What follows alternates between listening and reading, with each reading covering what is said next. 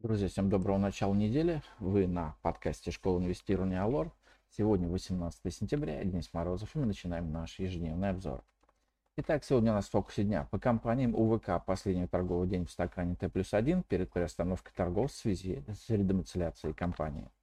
У Белуги пройдет ввоз по дивидендам, дивиденд 320 рублей на одну акцию.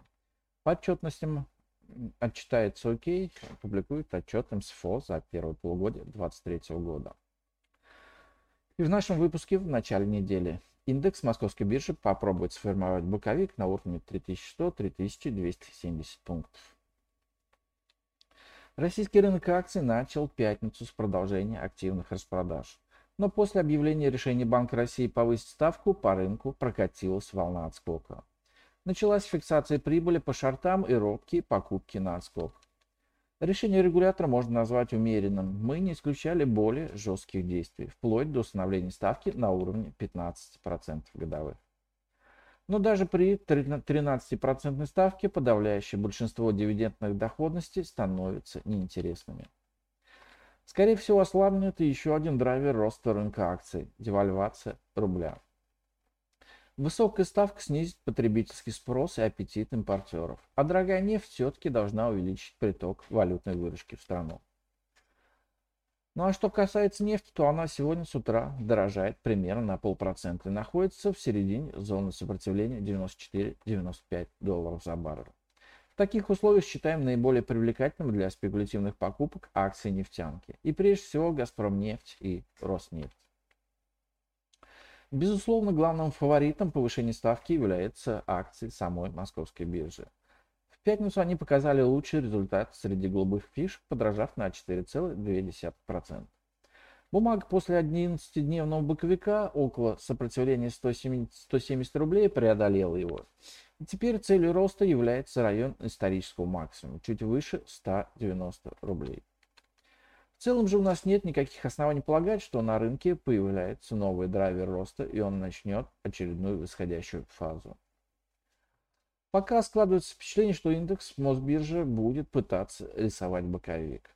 Возможно, граница его 3100-3270 пунктов. Рынок облигаций довольно слабыми продажами отреагировал на процентное повышение ставки ЦБ. Доходность ФЗ значительно ниже 13%, и у цен бандов еще есть потенциал снижения. Но нежелание доходности госбумаг быстро идти к эталонному значению может свидетельствовать о начале перетока капитала из акций в облигации. Ближайшие пару дней могут быть определяющим и для рубля. В выходные Минфин расплатился рублями по еврооблигационному выпуску объем 3 миллиарда долларов. Посмотрим, какая часть из полученных отечественными инвесторами средств снова будут направлены в валюту. В целом же пока рубль выглядит очень слабым и не исключаем его попытки ухода в пару с долларом к отметке 100. Друзья, мне приятно порекомендовать вам принять участие в нашем онлайн-марафоне InvestMaster 2023, где вы сможете пообщаться с экспертами и коллегами-профессионалами. В качестве спикеров марафона мы собрали ведущих экспертов Our Broker, Life Investing Group и Санкт-Петербургской и Московской биржи. Эксперты подобрали для вас самые актуальные темы на сегодняшний день, такие как что будет на рынке, что будет с биржами, новый инструмент для торговли, а также поделятся с вами своими стратегиями. Итак, онлайн-марафон InvestMaster 2023 будет проходить 19, 20 и 21 сентября с 17 до 22.00 по Москве. Более подробная информация по ссылке в описании. Регистрируйтесь. Ждем вас.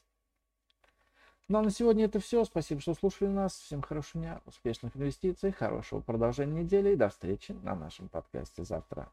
Пока. Представленная в этом обзоре аналитика не является инвестиционной рекомендацией. Не следует полагаться исключительно содержание обзора в ущерб проведению независимого анализа. Allure Broker несет ответственность за использование данной информации. Брокерские услуги представляются ООО «Аллар Плюс» на основе лицензии 077 04 727 103 выданной ФСФР России.